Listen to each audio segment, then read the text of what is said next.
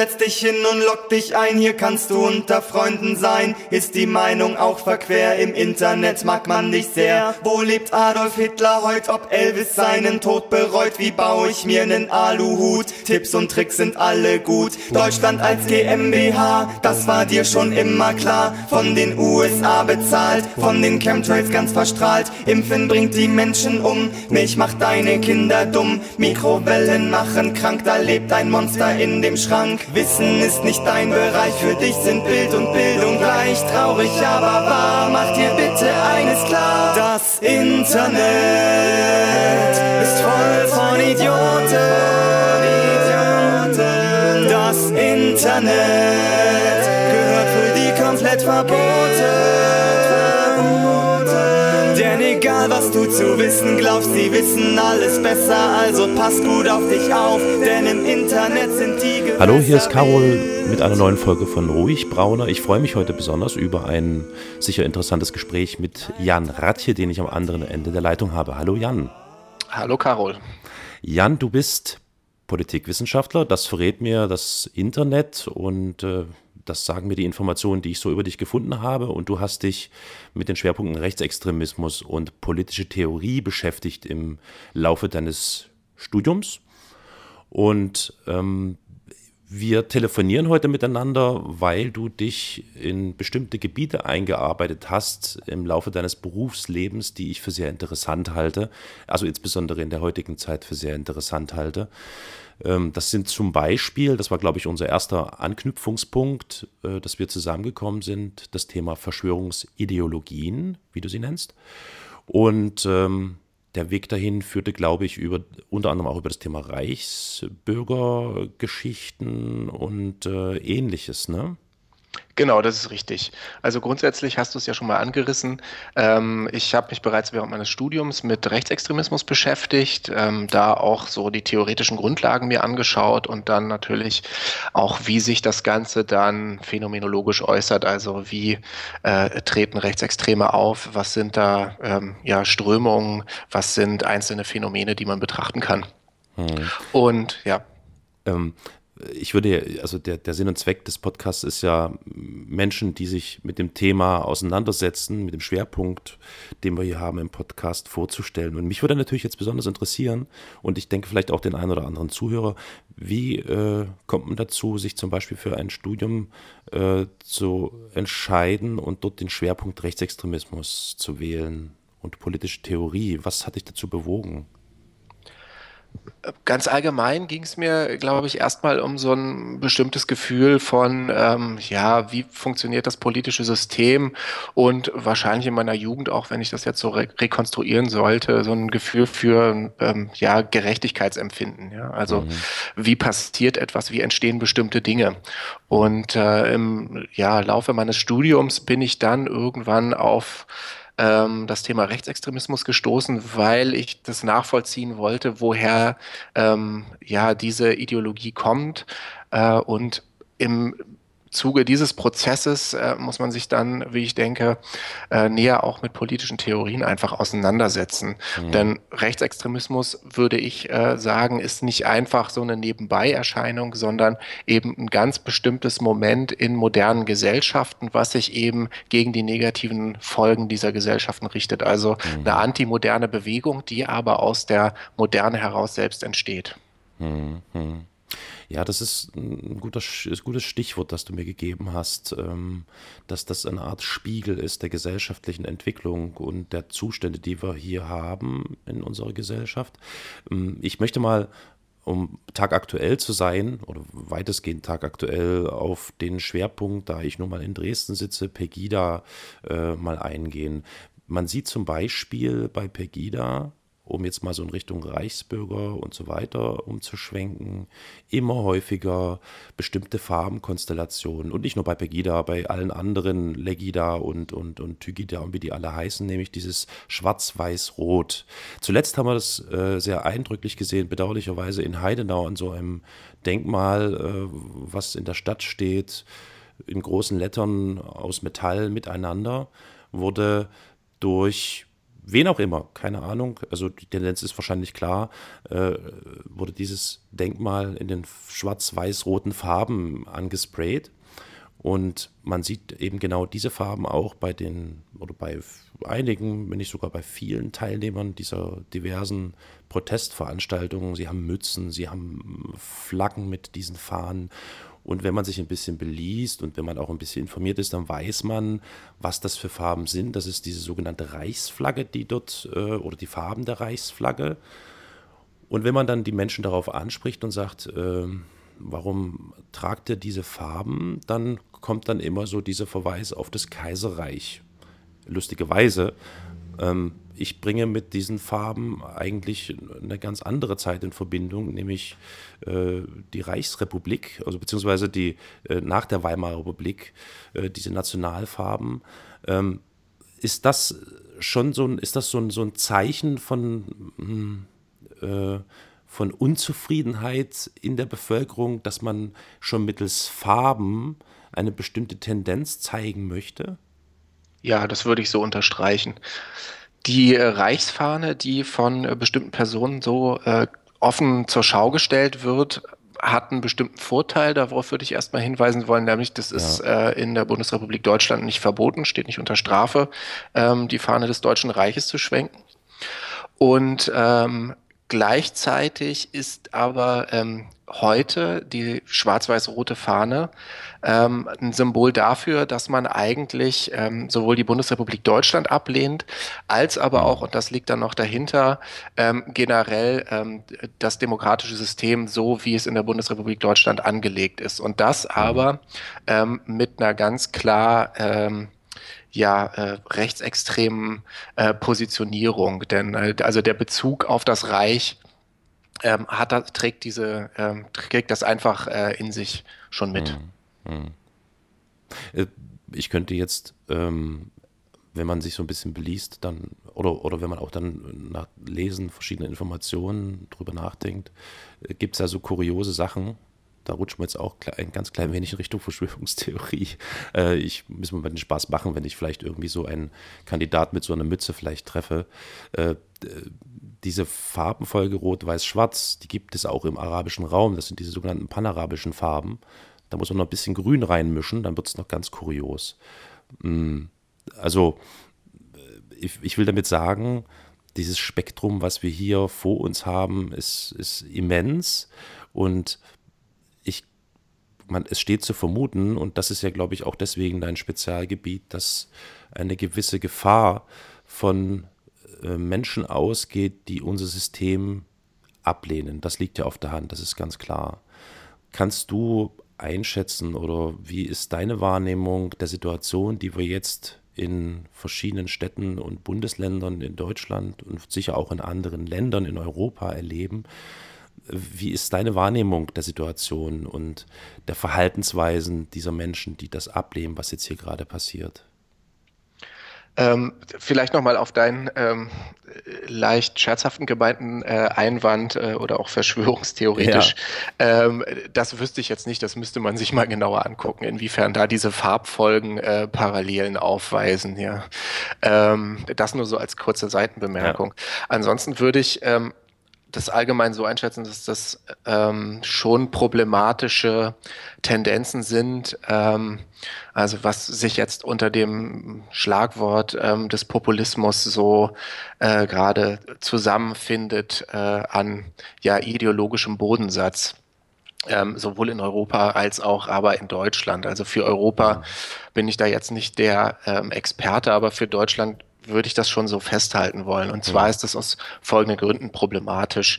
Ähm, was mitschwingt in diesen ja, Bewegungen, die momentan äh, sehr stark auffällig sind auf den Straßen, also sei es, seien es die P-Gidas und die ganzen anderen Gidas, mhm. aber auch ähm, bestimmte Strömungen innerhalb ähm, beispielsweise der AfD. Das ist ähm, eine Überzeugung, äh, die im Kern äh, antidemokratisch sind. Also, mhm.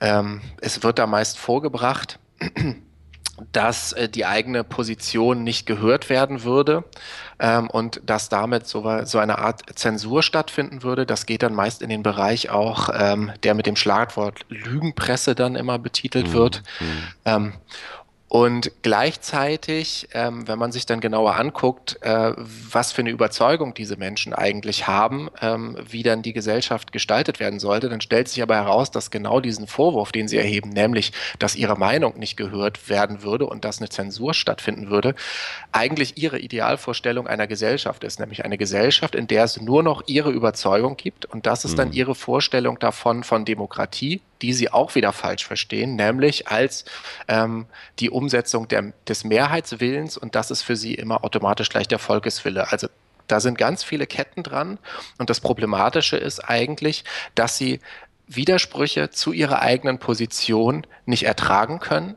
nicht mhm. zulassen wollen mhm. und äh, wenn sie in Machtpositionen kommen würden, auch versuchen, diese Widersprüche einfach auszumerzen. Also mhm. ganz konkret andere Überzeugungen, andere Formen einer politischen Auseinandersetzung. Und das ist eben das Wesen eigentlich äh, einer demokratisch, einer demokratisch verfassten Gesellschaft, dass eben sich in dieser Gesellschaft unterschiedliche Interessenlagen, unterschiedliche Überzeugungen, unterschiedliche Meinungen formieren können und dann in einen politischen Wettstreit miteinander treten. Und dass es eigentlich ein permanenter Aushandelsprozess ist und nicht eben nur eine einzige Antwort zur Verfügung steht, wie beispielsweise Probleme der Gesellschaft zum einen beschrieben werden, aber auch gelöst werden können. Hm. Ja, tatsächlich, die Lösungsansätze, die da von denen feilgeboten werden, die sind sehr dürftig, sehr dünn. Also bisweilen gibt es da, glaube ich, gar keine richtigen Lösungsansätze oder Ideen von denen, ähm, wie sie mit den Problemen, die sie da sehen, fertig werden wollen.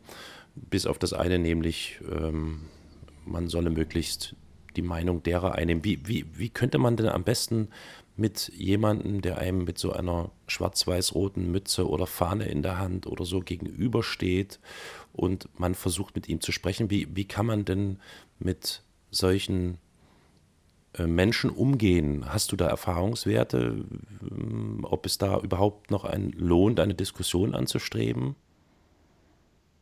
Ich glaube, grundsätzlich muss man erstmal dann klären in solcher Situation, was man erreichen möchte. Ja. ja also will, wenn man ähm, möchte man die Person überzeugen davon, ähm, dass die, die jetzt vermeintlich wahrgenommene genommene Position problematisch ist, mhm. dann sollte man der Person äh, vermitteln, also vielleicht mal erstmal fragen, was, was denn, was sie mit dieser Fahne dann assoziiert, ja, also ja. warum sie diese Fahne dann trägt. Und dann kann man schauen, so geht diese Person da weiter drauf ein, lässt sie sich drauf ein auf eine, auf eine ähm, Diskussion oder, äh, und das ist dann der schlimme Fall, ähm, hat sich bei dieser Person schon ähm, ein rechtsextremes Weltbild einfach auch verfestigt, ja. Also mhm. gibt es da gar, kein, gar keine Möglichkeit mehr für Widerspruch, sondern oder versucht die Person im Gegenteil eher ähm, einen selbst äh, zu überzeugen dann von äh, den eigenen menschenfeindlichen Positionen. Ja? Mhm. Ähm, das, das wäre so eine Möglichkeit. Ähm, gleichzeitig ist es, glaube ich, ganz abstrakt immer wichtig, dass man Widerspruch äußert dazu. Also wenn man sowas ja. wahrnimmt, sich zu ver vergewissern, ist das auch wirklich so gemeint? Mhm. Und wenn das der Fall ist, dann auf jeden Fall Widerspruch da zu formulieren. Ich glaube, das ist eine grundsätzliche Sache, die, die man dann in dieser Situation machen kann. Und sonst, wenn es engere Bindungen sind, die man zu der Person hat. Also wenn das jemand aus dem unmittelbaren familiären Umfeld oder mhm. ähm, Freundes- und Bekanntenkreis ist, sollte man sich dann vielleicht überlegen, ob man nicht langfristig mit diesen Menschen dann ähm, redet und sich vor allen Dingen aber auch Unterstützung holt. Ja, also es gibt wenn man sowas tun möchte, ähm, gibt es mobile Beratungsstellen gegen Rechtsextremismus äh, in den meisten deutschen Bundesländern, die einen dann auch bei solchen Sachen unterstützen können. Hm. So, das wäre die eine Möglichkeit. Ähm, online ist es, glaube ich, auch wichtig, Widerspruch zu äußern, wenn bestimmte Leute äh, solche Positionen einfach posten, ja, sei es ja. auf Facebook. Ähm, gut, jetzt gibt es aktuell die Tendenz in, äh, in V-Kontakte, also das russische Facebook, wenn man so möchte, auszuwandern. Ähm, darin wird es dann meist ein bisschen schwieriger, ähm, sich da auch noch einen Account zu erstellen. Aber bei einer Gesellschaft, bei einem gesellschaftlich relevanten Netzwerk, so wie Facebook, ist es einfach wichtig, ähm, da zu sagen, das stimmt nicht, was du sagst. Weil man sich dann in der Situation nämlich gar nicht so sehr an diese Person richtet, die da was postet, sondern eigentlich alle stummen Mitlesenden, die sich ja. vielleicht nicht äußern, darauf hinweist, dass das falsch ist. Denn was Schlimmes passieren kann, ist, wenn es keinen Widerspruch gibt. Dann bleibt es einfach so stehen und dadurch mhm. kann sich auch der Eindruck verfestigen, dass, dass das die einzige Überzeugung ist, die ähm, bei einer bestimmten Thematik möglich ist. Ja, das birgt natürlich eine, eine Menge Arbeit, ähm, weil das zumindest jetzt ähm, in diesen online sozialen Netzwerken, Online-Gebieten dort äh, extrem zunimmt. Aber ich glaube auch im Alltag spürt man es immer mehr, dass da immer mehr Momente entstehen, Situationen entstehen, wo man mit Menschen dann spricht, die ähm, Vermutungen äußern, vielleicht auch Theorien äußern, die äh, etwas äh, verwirrt anmuten zunächst erst einmal und denen man aber schwer beikommt. Also ich möchte damit mal in diese, in diese Richtung Verschwörungstheorie, Verschwörungsideologien, wie du sie nennst, ähm, umschwenken. Also der Versuch, eine Verschwörungstheorie aufzustellen, ähm, deutet ja ein, ähnlich wie bei, oder genauso wie bei diesen Pegida-Geschichten und diesen Reichsfarben zum Beispiel, deutet ja immer ein, ein, ein Misstrauen gegenüber der jetzigen Situation oder der gesellschaftlichen Entwicklung äh, äh, aus. Und ich glaube, dass die Charakteristika einer Verschwörungstheorie ist, dass man, egal wie man sich diese Verschwörungstheorie dann anschaut und betrachtet oder vielleicht auch dagegen argumentiert, es immer wieder Möglichkeiten für denjenigen gibt, der diese Theorie vertritt, äh, diese wieder neu irgendwie äh, auf eine andere Basis zu stellen. Wie, wie kommt es, dass du diese Verschwörungstheorie und Verschwörungsideologien mit in dein Fachgebiet aufgenommen hast? Ist das im Zuge dieser Rechtsextremismus-Schiene mit entstanden, weil das ein Teil dessen ist?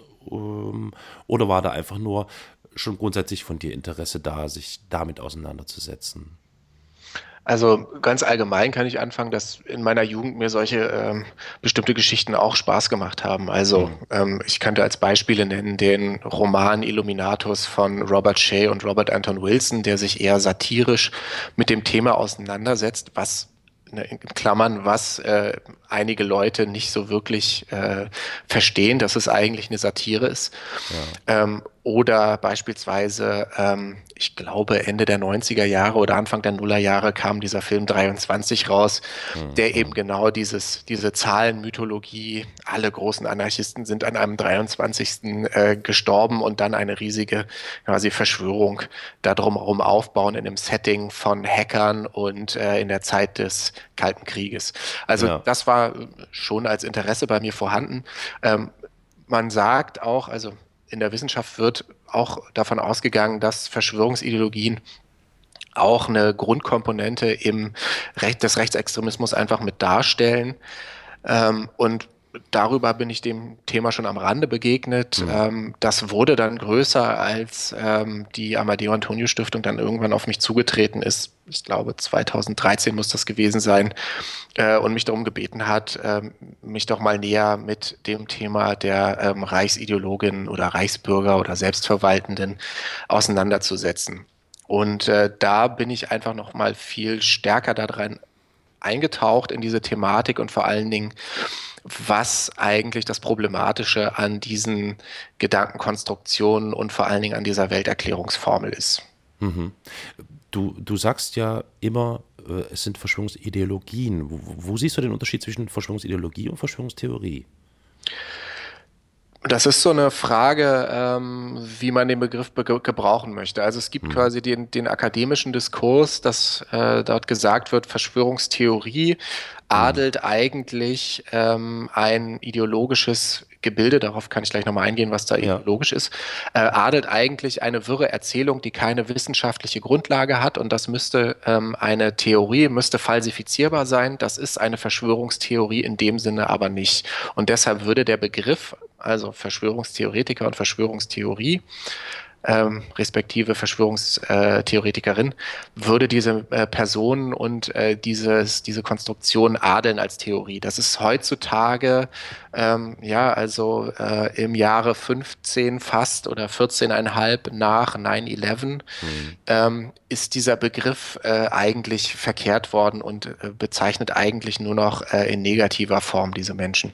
Mhm. Ähm, das ich würde von dem Begriff Verschwörungsideologie reden, ähm, weil er, wie ich finde, ähm, zwei wesentliche Vorteile hat. Zum einen ähm, geht, äh, benennt er den Gegenstand konkret, also es handelt sich dabei um eine Ideologie, ähm, ist dadurch auch abgegrenzt von, sagen wir mal, einer wirklichen Verschwörung. Davon ähm, also muss man auch ausgehen, dass es Verschwörungen gibt. Das soll auch nicht klein gesprochen werden ähm, ja. mit diesem Terminus.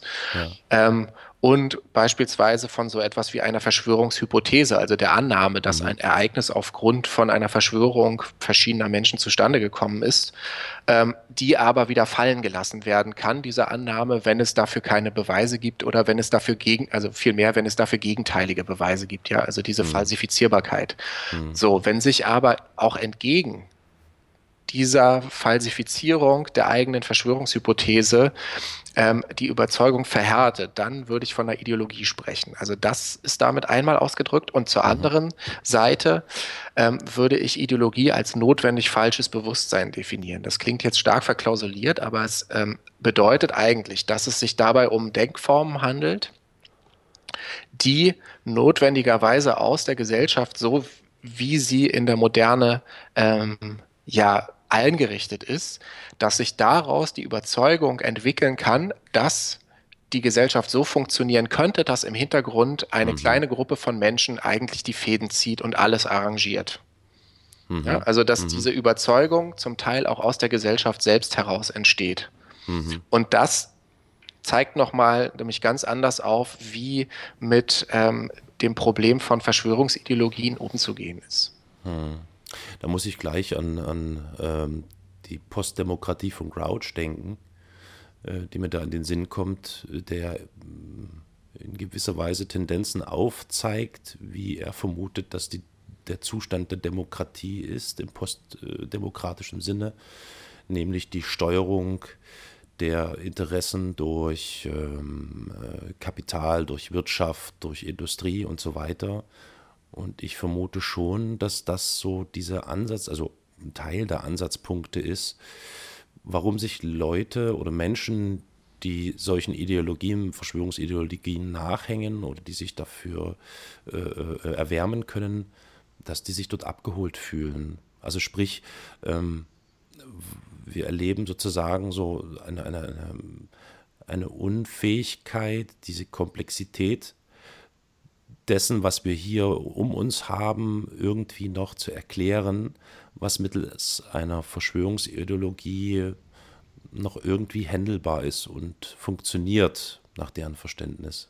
Ja, äh, genau, das gibt da verschiedene Anknüpfungspunkte. Also so ein Moment von ähm, na, wie es dann äh, ja innerhalb bestimmter Theoriekreise heißt, verkürzten Kapitalismuskritik, mhm. ist da zumeist auch drin enthalten. Und mhm. recht vieles, muss man auch, muss man auch sagen, ist, ähm, kann man mit einem Ja, aber auch versehen, was zum ja. Teil an Kritik kommt. Also vielleicht kann ich das einfach noch mal ein bisschen deutlicher machen, wenn ich äh, darauf hinweise, was so für Funktionen Verschwörungsideologien übernehmen. Also zum einen haben sie äh, eine Erkenntnisfunktion.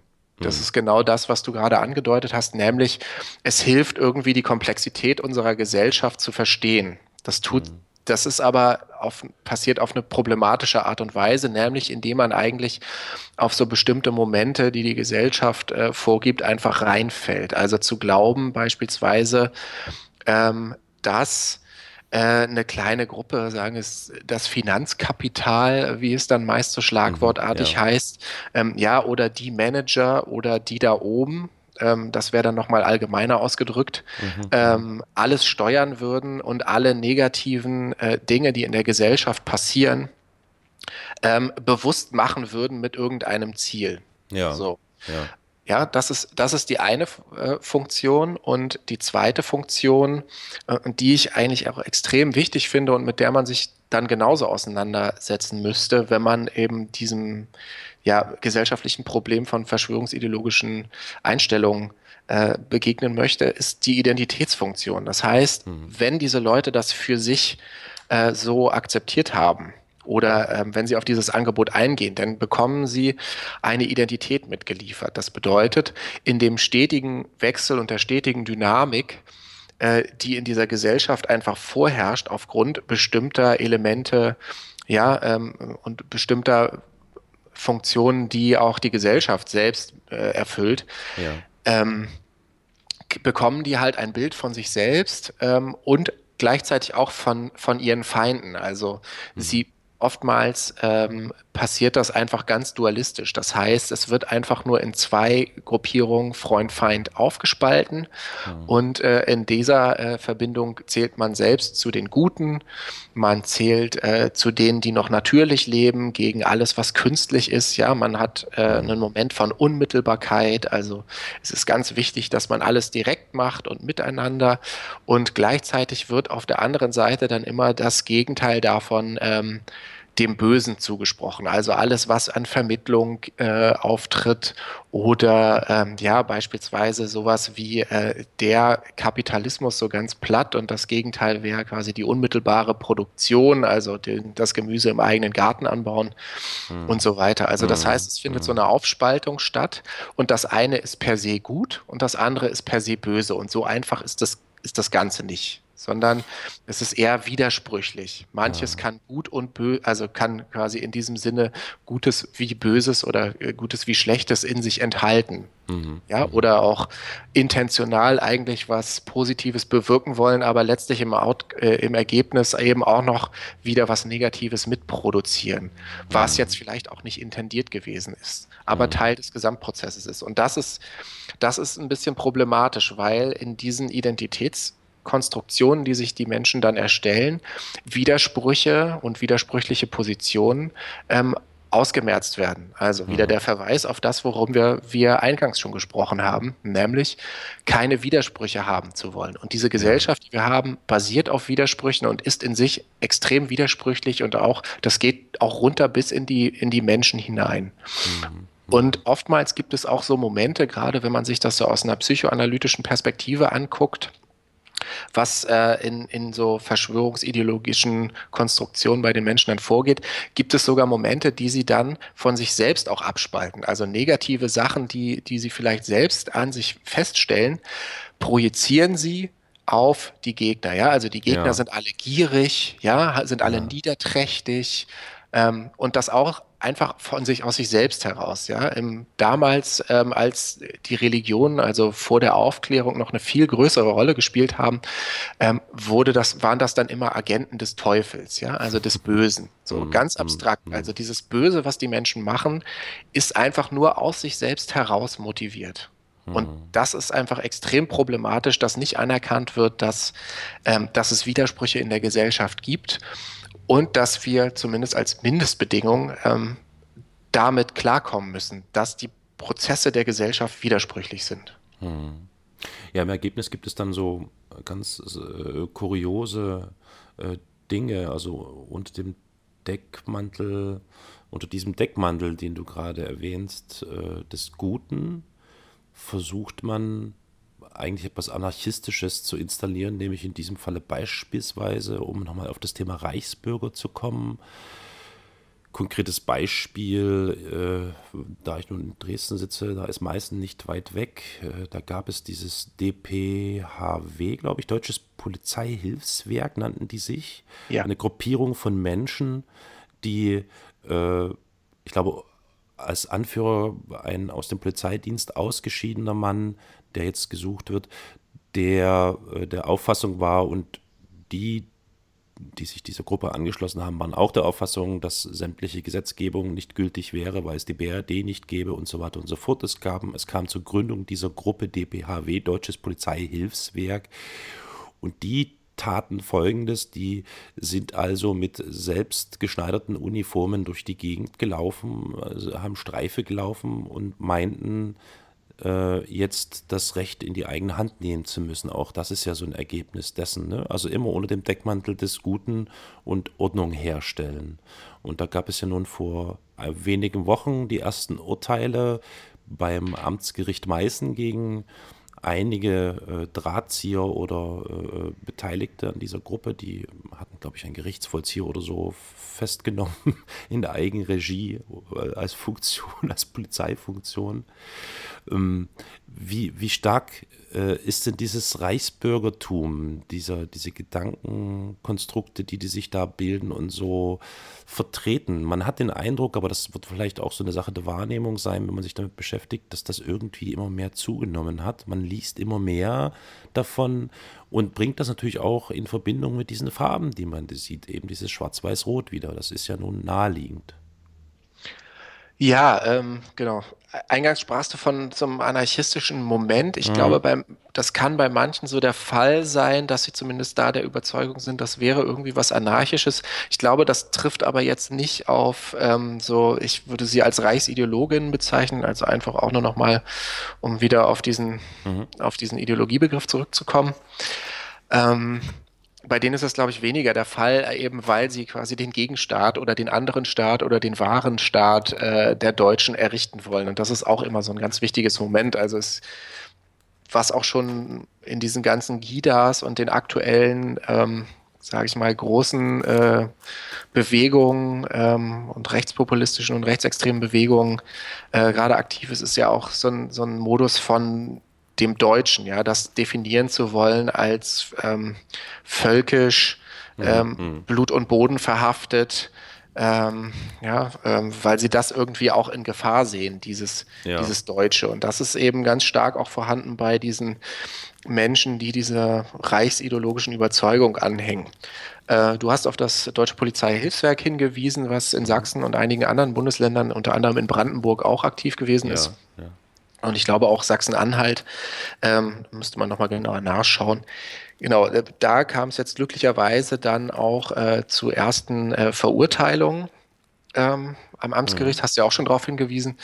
Äh, die hatten so eine Sonderkonstruktion. Also es gibt ganz viel, was ähm, in, in diesem gesamten ideologischen Spektrum oder in diesem Milieu an vermeintlichen Argumentationen ähm, ausgetauscht wird. Und das ist auch meist so ein Moment, was sich dann ähm, aus diesem Milieu raus, ent, raus entwickelt hat und äh, Anschluss gefunden hat, teilweise ähm, an den verschwörungsideologischen Überzeugungen äh, von diesen ganzen Bewegungen. Also das DPHW, mhm. um es knapp zu sagen, ging eher davon aus, dass das ähm, Grundgesetz keinen Gültigkeits-, äh, keinen Geltungsbereich mehr habe. Was, was übrigens schon seit vielen, vielen Jahren immer wieder durch die Gegend äh, äh geschoben wird, diese, diese These.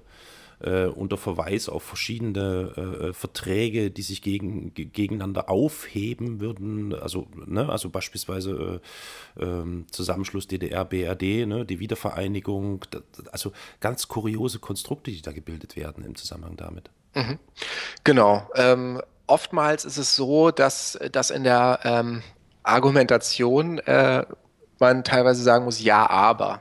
Und das ja. Wichtige ist allerdings das Aber, denn ganz viel, was diese Leute äh, machen, die zumeist auch keine Juristinnen oder Juristen sind, mhm. ist, ähm, auch wenn sie sich, äh, ne, in Klammern, auch wenn sie sich gerne ähm, dann selbst diese Titel nehmen äh, mhm. und geben, mhm äh, ist, dass sie äh, partielle Zitation betreiben. Also das heißt, nur, nur auf ihre, und das ist dann auch wieder die ideologische Herangehensweise, äh, nur das für sich selbst wahrnehmen, was eben widerspruchsfrei ihnen ihre Weltsicht bestätigt. Mhm.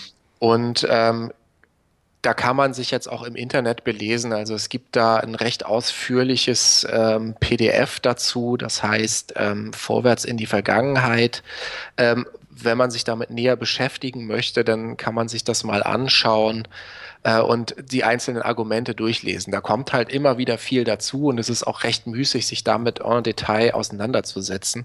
Ähm, und es lohnt zumeist auch gar nicht, weil man selbst dafür auch ganz massives Faktenwissen äh, ansammeln müsste. Ja. Also, das ähm, ist eine falsche Behauptung, dass das Grundgesetz keinen Gültigkeitsbereich mehr hätte oder keinen Geltungsbereich, wie es heißt.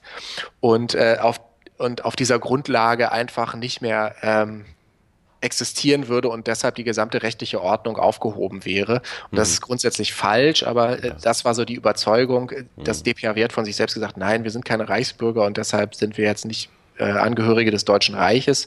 Ja. Gleichzeitig sind sie dafür ähm, sehr stark äh, gefeiert worden für ihre Aktionen und auch für ihren Impuls, äh, eine Hilfe selbst nach dem Namen nach zwar Hilfspolizei, aber de facto natürlich äh, eine Polizei zu bilden, mhm. mhm. ja, also Staatsgewalt auszuüben. Und das war für die Leute, die eigentlich bereits seit äh, Mitte der 80er Jahre ihre kleinen Reichsregierungsveranstaltungen ähm, ja. machen, war das äh, sehr äh, attraktiv, ähm, weil sie damit so eine Form von Staatsgewalt auch äh, ja gehabt hätten, der, mhm. der sie sich hätten bedienen können. Ja, also mhm. Leute, die sonst eigentlich nur äh, im Internet äh, sehr, sehr viel schreiben in äh, Auseinandersetzungen mit äh, Behörden und staatlichen ja, Stellen ja, sich befinden, um Bußgelder oder was auch immer oder Steuerzahlungen und so weiter. Genau, genau. Mhm. um das irgendwie äh, abzuwehren. Äh, was eine ganze Weile auch ganz gut funktioniert hat. Und das bringt mich irgendwie zu dem Punkt mit, äh, ist das jetzt eigentlich mehr geworden oder ist es jetzt einfach ja. nur sichtbarer? Ja. Ähm, das lässt sich irgendwie schwer sagen, auch wie viele Leute diesen Überzeugungen letztlich anhängen. Ich glaube, es sind gar nicht mal so viele, die sich jetzt in diesem, in diesem Bezug auf das Deutsche Reich so hm. eingenistet haben. Da gibt es ein paar und es gibt auch eine unübersichtliche Anzahl von äh, Reichsregierungen und Abspaltungen und Splittergruppen. Ja, also eben weil ständig auf Widerspruchsfreiheit auch dort gedrängt wird. Also, dass die eine wahre Überzeugung da vorhanden ist, sind halt Leute, die andere Meinung haben, spalten sich dann einfach dann im Laufe der Zeit irgendwie ab. Mhm. Ähm, das heißt, es ist diesem ganzen Prozess auch inhärent irgendwie, dass es da ja. zu Spaltungen kommt. Ähm. Hast du, hast du, gibt es da irgendwie Informationen äh, von derartigen Gruppierungen in den alten Bundesländern? Also explizit, wie zum Beispiel also das DPHW? Ähm, beim DPHW, DPHW weiß ich das jetzt nicht so genau. Es gab, glaube ich, einzelne Fälle, die auch in, im Westen aufgetaucht sind, dass sich dort, ich glaube, ähm, in Rendsburg äh, da auch jemand dazu bekannt hat.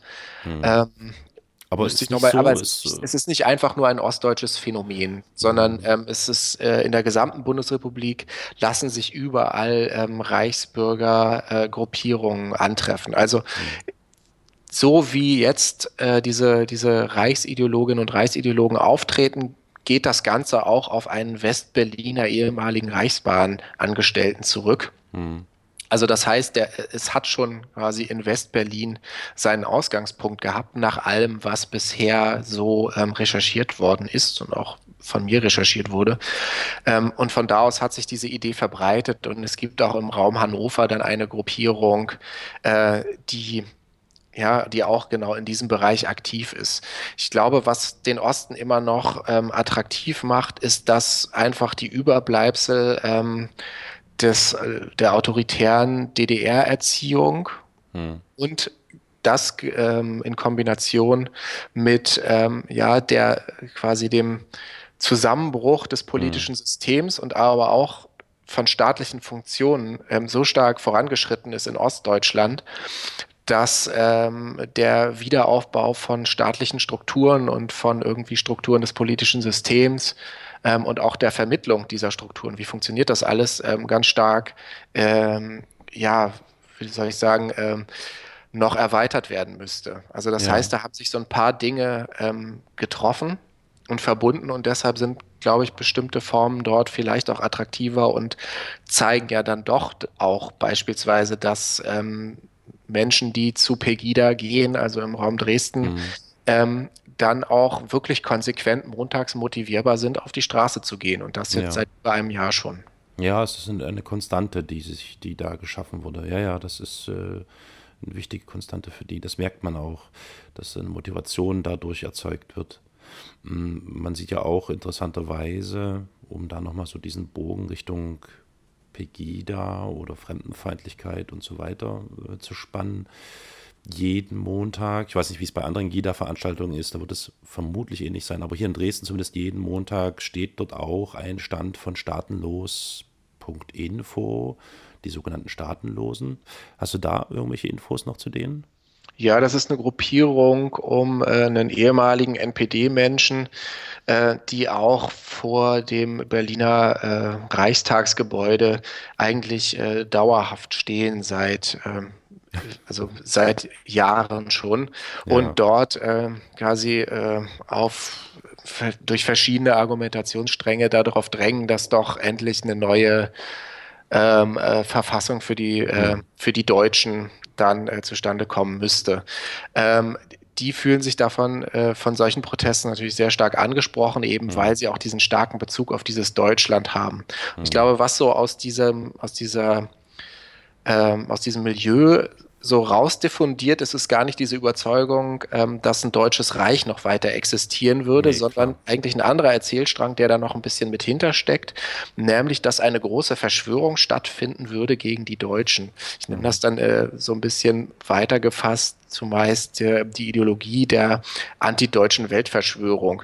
Ja. Man sieht schon, dass da so ein bisschen auch noch was mitschwingt, nämlich äh, die ähm, vermeintliche jüdische Weltverschwörung. Mhm. Mhm und äh, da gibt es auch äh, bestimmte Parallelen, einfach weil nach der Shoah nicht mehr ähm, gesellschaftsfähig ist, sich offen antisemitisch zu bekennen, mhm. es aber bestimmte Gruppen immer wieder tun. Also zum Teil machen sie es offen, beispielsweise ja. Horst Mahler, der auch ein aktiver ähm, Reichsbürger ist oder sich ja. als so einer auffasst, ja. ähm, oder eben über bestimmte Erzählstrukturen, ähm, die bei so Reichsideologinnen und Reichsideologen äh, vorhanden sind.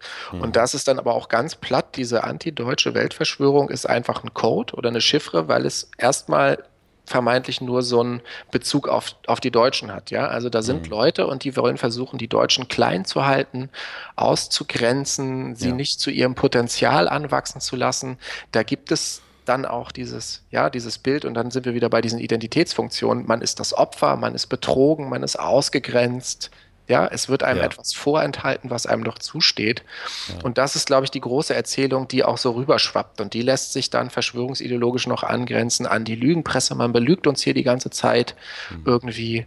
Und äh, dann ja, gibt es verschiedene Leute, die auch ständig in den politischen Diskurs noch einwerfen, dass Deutschland doch nicht selbstbestimmt sei, sondern ähm, ja, fremd, äh, fremdgesteuert wäre. Also da gibt es auch Leute mhm. wie Sarah Wagenknecht, äh, die das behaupten, dass Danke Deutschland eine, eine Kolonie wäre. Ja, ja. also es, das sind so Bereiche auch, wo es dann ganz stark rüberschwappt in den, in den Populismus auch noch mit hinein. Ja, ja, also ja. Ne, wir hier unten gegen die da oben und die da oben sind die, die das Volk klein halten wollen. Ja, ja. und, ähm, und da man, merkt man aber auch wieder, dass da Widersprüche nicht ausgehalten werden, die in der Gesellschaft produziert werden und es wird halt auf eine einfache Formel wir gegen die runtergebracht und wir sind die Guten, die sind die Bösen.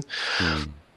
Und da ist der, der Weg dann ähm, strukturell auch zum Antisemitismus zu kommen, der eben genauso die gesamte Welt erklären kann. Ja, letztlich ist die kleine Gruppe, die dann immer noch irgendwo dann die allerletzten Fäden zieht, sind dann immer Jüdinnen und Juden noch. Mhm. Manche sagen das, heu äh, sagen das öffentlich. Einige mögen sich da vielleicht auch nicht ähm, beim ersten Durchdenken ihrer Aussagen ähm, damit so wirklich äh, identifizieren können, aber letztlich sind einfach bestimmte Judenbilder in unserer Gesellschaft vorhanden und die werden teilweise wirklich nur durch Codes und Chiffren dann bedient. Und dadurch ist es immer ganz einfach noch hinterher zu sagen, na, aber weißt du, wer eigentlich wirklich beim Finanzkapital hinten die Fäden zieht? Mhm. Das sind folgende Familien und dann bist du wieder bei mhm. Rothschild etc. Richtig. Und das geht dann weiter mit dem Protokoll der Weisen von Zion und so weiter. Genau. ist klar. Ja, nee, das ist, das ist ein gutes Stichwort von dir gewesen. Du hattest äh, äh da bestimmte äh, Begriffsgebräuchlichkeiten, äh, äh zum Beispiel von Sarah Wagenknecht erwähnt. Ich würde da gerne nochmal darauf eingehen, wenn man sich jetzt, um einerseits noch bei Pegida zu bleiben, wenn man sich die Redner anschaut, die bei Pegida da sprechen. Sind das zum einen beispielsweise die äh, Organisatoren dieser Veranstaltung, die, glaube ich, alle namentlich einigermaßen bekannt sind. Hin und wieder äh, gibt es dann aber auch Stargäste, beziehungsweise sieht man Verknüpfungen, Verbindungen zwischen dieser Protestveranstaltung und beispielsweise jemanden wie ähm, dem Herrn Elsässer. Und äh, es tun sich dort äh, Verbindungen auf, wenn man ein bisschen tiefer hineinschaut, die dann doch ein wenig beängstigend sind. Also ich will auf dieses Thema Querfront hin. Ähm, ich sage deswegen Elsässer, weil ich in Erinnerung habe, dass es vor einem guten halben Jahr etwa zum Beispiel äh, eine Veranstaltung angesetzt war. Ob die dann tatsächlich zustande gekommen ist, weiß ich gar nicht so richtig, weil es eine ziemlich äh, große Welle verursacht hat, dass äh, Elsässer und Sarah Wagenknecht gemeinsam an einer ja, mehr oder weniger antikapitalistischen oder antikapitalistischen Veranstaltungen in Berlin irgendwie teilnehmen wollten. Das sind so Verbindungen, äh, die einem schon Angst machen. Kannst du mir noch ein bisschen was zum Thema Querfront sagen? Ja, also von dem Umstand, dass Jürgen Elsässer und äh, Sarah Wagenknecht gemeinsam an der Veranstaltung teilnehmen wollten, ähm, das weiß ich jetzt auch nicht so genau. Ähm, es gibt aber bestimmte Momente, ähm, wo sagen wir mal, ähm, bestimmte Positionen einfach deckungsgleich sind. Also mhm. das wird meist unter Querfront gefasst, auch wenn äh, ich nicht denke, dass Sarah Wagenknecht jetzt so offen, glaube ich, mit Jürgen Elsässer äh, gemeinsam ja. Äh, ja, also die Position teilen würde. Aber es gibt bestimmte Momente, die einfach in diesen Positionen äh, vernünftig zusammenpassen. Nämlich mhm. das eine ist so ein ähm, ja anti-amerikanistischer Anti-Imperialismus. Mhm. Also die Vorstellung, dass ähm, jetzt so in Anführungszeichen der Westen mhm. äh, letztlich dann die Personifizierung allen Übels in der Welt ist. Also mhm. ähm, es kann eigentlich nichts Schlimmes in der Welt gerade passieren, für das nicht der Westen in irgendeiner Form verantwortlich ist. Ja, also sei es der syrische Bürgerkrieg, da steckt der Westen hinter, weil die da mhm. die ganze Zeit zündeln oder dann, ähm, und das ist dann ja auch immer noch so ein Anschlusspunkt, Israel als der Brückenkopf, eigentlich wäre alles super und völlig in Ordnung äh, im mhm. Nahen Osten, würde es den Staat Israel nicht geben ja. und würde der nicht dort ähm, einfach je, für jeden Stress verantwortlich sein, der dort ja. existiert. Das soll gar nicht jetzt bedeuten, dass es nicht wirklich ähm, kritikable ja, Positionen äh, innerhalb der israelischen Politik gibt oder auch mhm. israelische Politik und wie sie umgesetzt wird in bestimmten mhm. Bereichen, ähm, um nicht ein gegenteiliges Schwarz-Weiß-Bild aufzumachen. Aber ähm, die Wahrnehmung, einfach nur das Negative auf den Westen zu projizieren, ja, und da sind wir wieder bei dieser Identitätskonstruktion, mhm. das ist ein einigendes Moment wer jetzt mhm. welche Antwort darauf hat, das führt dann oftmals auch wieder zu Spaltung. Ich will das vielleicht an einer, an einer anderen Personenkonstellation klar machen, ja. Äh, nämlich ähm, Jürgen Elsässer und ähm, Ken Jebsen. Also Jürgen mhm. Elsässer, ähm, gut, er geht davon aus, also in der Selbstbeschreibung, dass er eigentlich sowas wie links und rechts schon lange überwunden habe. Ja. Ja, und ähm, aber vielleicht an diesen beiden Aussagen, die ähm, Elsässer und äh, Jepsen fast wortidentisch aber dann mit wichtigem Unterschied auf ähm, bestimmten, ich glaube, es waren Montagsmahnwachen, dann äh, von sich gegeben haben. Ja, also Ken Jebsen sagte immer, meine Zielgruppe ist der Mensch. Das heißt, er fühlt sich da irgendwie noch quasi in der äh, politischen Linken äh, verbeheimatet. Das heißt, dass, ähm, seine Überzeugung ist eher, dass quasi das große Kapital und dann aber mit, seiner, mit seinem besonderen Fokus immer auch auf Israel und jüdische Akteurinnen und Akteure hm verantwortlich ist für die Misere, die, die, die jede einzelne Person hier auf der Welt irgendwie trifft. Und äh, er macht da eher so kapitalistische Verhältnisse dafür verantwortlich, die er ja. aber stark personifiziert. Das macht Jürgen Elsässer auch, aber Jürgen Elsässer äh, sagt, meine Zielgruppe ist das Volk. Und ich glaube, das ist so ein bisschen der Punkt, der, ähm, der dann zur Spaltung führt. Denn er meint das Ganze in einem stärker auch rechts ausgelegten völkischen Verständnis. Mhm. Ähm, das heißt, äh, letztlich kam es zur Spaltung, zumindest äh, zur Differenz und, äh, nicht, und dem Ende der Kooperation zwischen Elsässer und zwischen äh, Jepsen, mhm. weil ähm, Elsässer sich immer wieder in bestimmter Art und Weise rechtspopulistisch und äh, rechtsextrem zum Teil auch äußert, was seine Positionen und die Position seines Kompaktmagazins beispielsweise zu Geflüchteten angeht. Mhm. Und das war letztlich dann ein Punkt, ähm, wo dann äh, Ken Jebsen gesagt hat, er kann das irgendwie nicht mehr mittragen, obwohl er da vor ein Jahr lang auch äh, für Kompakt geschrieben hat und die sich in einem gemeinsamen Netzwerk befunden haben. Ich glaube, es ist weniger so unmittelbare Kooperationen finden statt, aber ähm, die Netzwerkstruktur ist da schon eigentlich viel wichtiger. Und mhm. dann gesellschaftlich betrachtet sind da bestimmte Diskurse, die einfach vorhanden sind und da ist es dann nicht gut, wenn beispielsweise auch noch Politikerinnen und Politiker aus der Linken diese Diskurse weiter mit befeuern. Beispielsweise, äh, wenn Sarah Wagenknecht twittert, ähm, dass die Bundesrepublik Deutschland eine Kolonie der USA sein. Also mhm. ihr damit die, der Bundesrepublik Deutschland damit die Souveränität abspricht. Und mhm. da gibt es dann ganz viel, womit dann an bestimmte Diskurse angedockt werden. Also Beispiel, Deutschland ist nicht souverän, Deutschland ist fremdbestimmt. Ähm, und daraus ergeben sich dann bestimmte Folgen. Ähm, für die Politik, aber erstmal ist das Ganze eine große Verschwörungserzählung, ja, also die ja. so stattfindet. Aber die Bundesrepublik Deutschland ist ein souveräner Staat, hat bestimmte Souveränitätsrechte äh, selbst natürlich souverän entschieden, an die ähm, Europäische Union beispielsweise abzutreten. Aber die Verhältnisse sind sehr komplex und es ist nicht so einfach, dass Deutschland einfach nur eine Kolonie ist. Ja. Mhm, mh. Ja. Und gleichzeitig macht es natürlich auch die, machen es die gesellschaftlichen Verhältnisse schwer. Ähm, das Ganze überhaupt noch irgendwie für sich zu ordnen. Also beispielsweise, wenn ähm, die NSA wirklich Überwachung ja, in Deutschland zu, ja. vornimmt. Ja, das setzt sich weiter fort, natürlich. Zum Beispiel unter dem Deckmantel TTIP ähm, finden sich ganz viele, ähm, die gegen diesen schon greifbaren Kapitalismus, Imperialismus äh, aufbegehren möchten.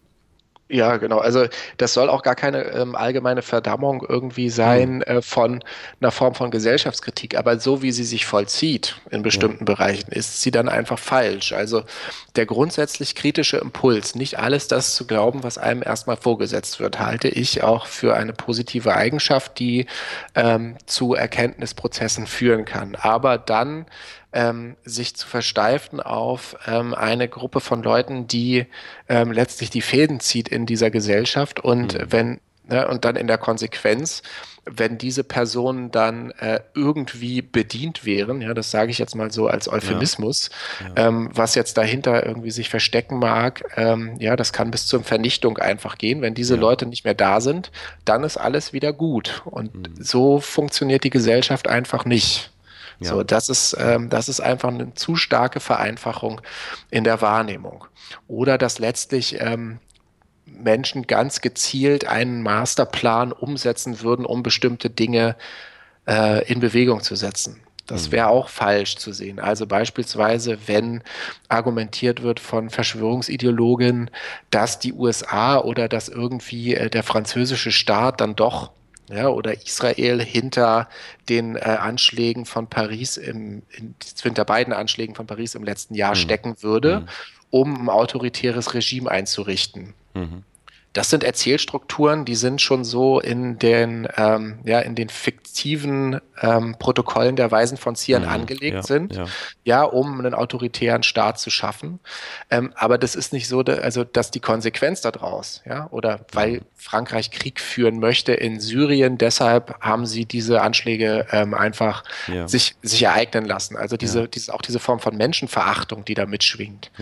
Ja, zu glauben, ähm, ja, okay, dann lassen wir halt äh, so und so viele Leute dort ähm, ja, sehen wir da ähm, einfach zu, wenn die erschossen werden, weil wir wollen ja Krieg führen in Syrien, ähm, dass oftmals ähm, einfach rückwärts argumentiert wird, eben weil quasi hinterher sich Frankreich militärisch beteiligt am äh, Syrien-Konflikt, ähm, dass das das Ziel gewesen ist und dass deshalb folgende die Ereignisse davor stattfinden mussten. Ja, und mhm. das ist nicht so, sondern es ist einfach auch eine Folge, die sich aus bestimmten Handlungen ergeben. Und mhm. gleichzeitig verharmlost das auch ähm, bestimmte, ähm, ja, subjektive Entscheidungen, die diese islamistischen Terroristen ähm, von sich aus auch ähm, getroffen haben. Also die haben das nicht äh, gemacht, äh, nur weil äh, die USA das wollten oder weil Frankreich das wollte, sondern äh, dass da auch, ähm, dass da auch ein ganz starker menschenfeindlicher Impuls in äh, diesen bestimmten islamistischen antimodernen Strömungen vorhanden sind. Und mhm. äh, das denen abzusprechen, ähm, und zu sagen, naja, die sind aber nur da, weil die ja von den USA unterstützt werden, vereinfacht die Strukturen auch total und setzt sie auch diese Menschen herab mhm. ähm, aus, als einer Konsequenz und nimmt das natürlich überhaupt nicht ernst, dass es da ein bestimmtes Problem gibt. Ja, ja ich denke, unser Masterplan wird sein, Jan, hm, ich lege dem äh, geneigten Hörer nochmal nahe. Es gibt eine, eine von vielen ähm, unter anderem eine Publikation, die sich nennt Wir sind wieder da, die Reichsbürgerüberzeugung, Gefahren und Handlungsstrategien, deren Autor du bist. Die ist ähm, im Netz erhältlich. Dort kann man sich zum Thema Reichsbürger und so weiter ähm, sehr interessante Fakten äh, anlesen und, und äh, Hinweise anlesen. Und ja, mein Masterplan wird sein, um das jetzt mal in diesem Jargon weiterzuführen, offen und humanistisch auf meine Mitmenschen zuzugehen. Und ähm, ja, ich denke, das ähm, ist wahrscheinlich das Sinnvollste. Ich würde noch ergänzen äh, und aber auch, äh, gleichzeitig ja. immer auch Widerspruch zu äußern. Sehr gut, sehr gut. Jan, ich danke dir für deine Zeit. Sehr gerne, vielen Dank auch. Bis dann, tschüss. Und hier kommen die Asylanten rein und verunreinigen die Wohnung. Die haben ja gar keine Kultur. Ich meine, der Deutsche ist ja bekannt, dass er reinlich ist und so.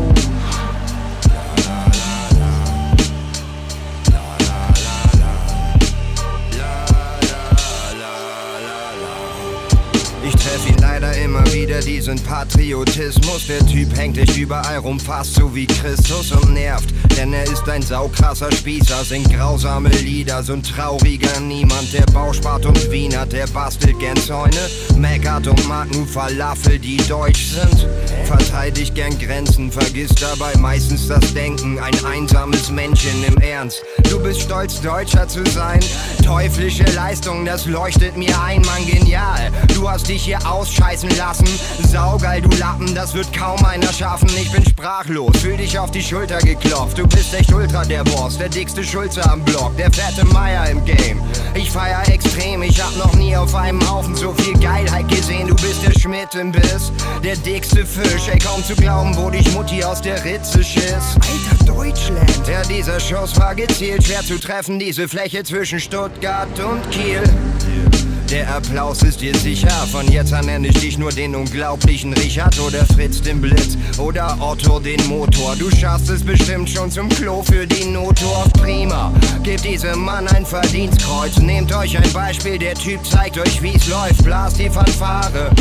Ein echter Germane ist hier geboren und hat Ohren und Nase. Nee, er ist kein Nazi oder so, er ist nur gegen Afrikaner und für Fladenbrotverbot. Und so und gegen Islam und Bananen, Afghanen und Jugoslawen und Raben, weil die schwarz sind und den Eichhörnchen die Arbeit wegnehmen. Das ist der Abendland Bouquet. Hol mal die Fahne ran, Schnuckey. Für das Land von Fatih und Motey. Hand auf das Herz, die Gedanken sind frei, denn die Gedanken sind leer. Das ist der Abendland Bouquet. Hol mal die Fahne ran, Schnuckey. Zeig mal die germanischen Muckeys. Und dein Gewehr mit dem richtigen Land liegst du niemals verkehrt. Yeah. Die Gedanken sind leer. Die Gedanken sind leer. Die Gedanken sind leer. Die Gedanken sind Ich bin nicht ausländerfeindlich, aber wie diese hier bewegen, das geht doch gegen jede deutsche Norm. Das sind Schmarotzer, sind das. Das sind Schmarotzer, die wissen, das spricht sich rum in Deutschland. Ach, da leben wir doch wieder mal den Speck, Speck, Speck, Speck, Speck, Speck, Speck, Speck, Speck, Speck, Speck, Speck.